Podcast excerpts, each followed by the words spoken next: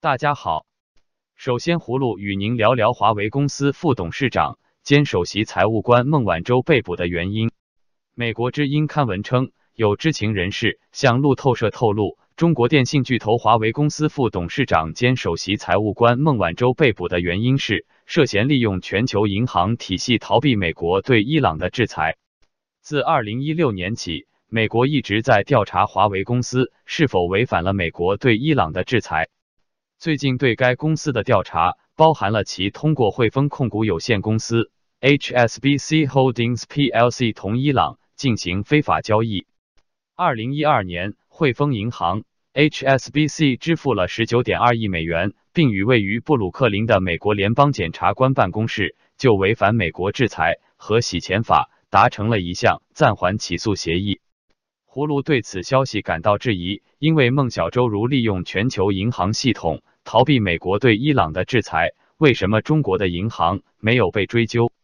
孟小舟不至于利用美国银行来进行操作，因为中国大陆银行的监管力度明显低于美国银行。接着，葫芦与您说说著名美国华裔物理学家、斯坦福大学教授张守胜去世的事。张守胜的家人。通过多家中国媒体发表讣告，称其与抑郁顽强对抗后，在十二月一日意外离世，终年五十五岁。张守胜教授还是美国国家科学院 NAS 成员、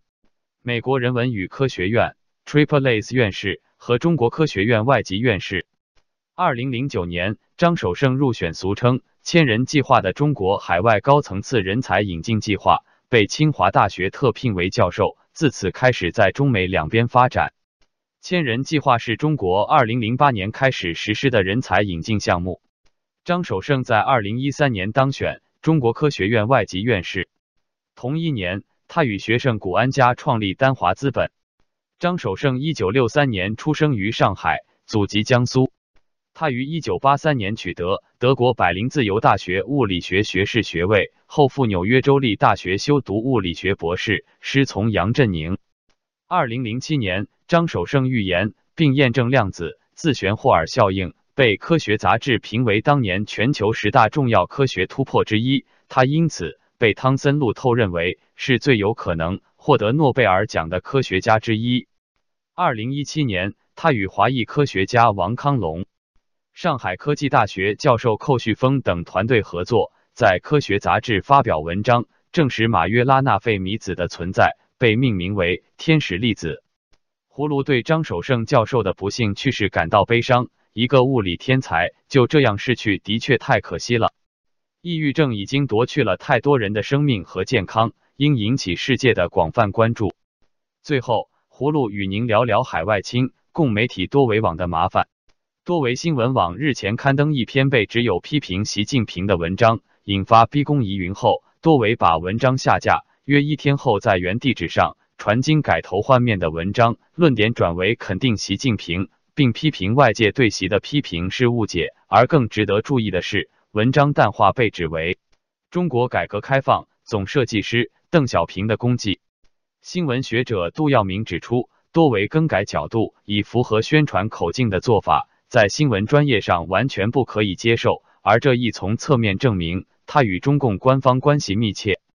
引发逼宫疑云的文章题为《极左撕裂中国，习近平应负起责任》，是多维新闻网于本月三日转发旗下多维月刊最新一期的文章。作者在文章中回顾了近期连串争议事件，包括民营经济退场论、高考政治审查及浙江吹捧枫桥经验等。行文时有引述批评指习近平专权和仿效毛泽东，指中共现实理论不足，建议中共检讨云云。而多维网转发时的引文批评更为直白，指习近平就是想成为另一个毛泽东，而习作为快将满百年的大党核心，必须进行自我检讨。文章刊发后引发热议，海外不少网媒转发。有指是逼宫，有指是高级黑，亦有指是内斗。当中旅居美国的中国经济学家何清莲亦在推特称，国安派系外宣媒体疑似吹响盗袭号角，该刊总部在北京。这样做只有两个可能：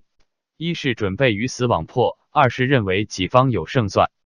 多为批评有关评论是恶意曲解。但又把两篇文章下架，其后于四日在原地址上载题为《防止极左撕裂中国习近平强势拨乱反正》的月刊文章，首发日期仍为三日，但内文和标题已由批评习近平变为肯定，而多维网的引文则几乎是重写，批评习的句子不见了，反指批评是习近平政府极左式误导，是有人打着红旗反红旗，而习则清醒面对挑战。何清廉亦在推特发推称，看来多为北京总部一定被有关方面约谈了。葫芦感叹亲共媒体多维网的不易，得罪不起各派政治势力，稍不慎就会成为政治的牺牲品。既然如此，还不如挺直腰杆，做一个堂堂正正的媒体。好了，今天葫芦就与您聊到这里，明天再见。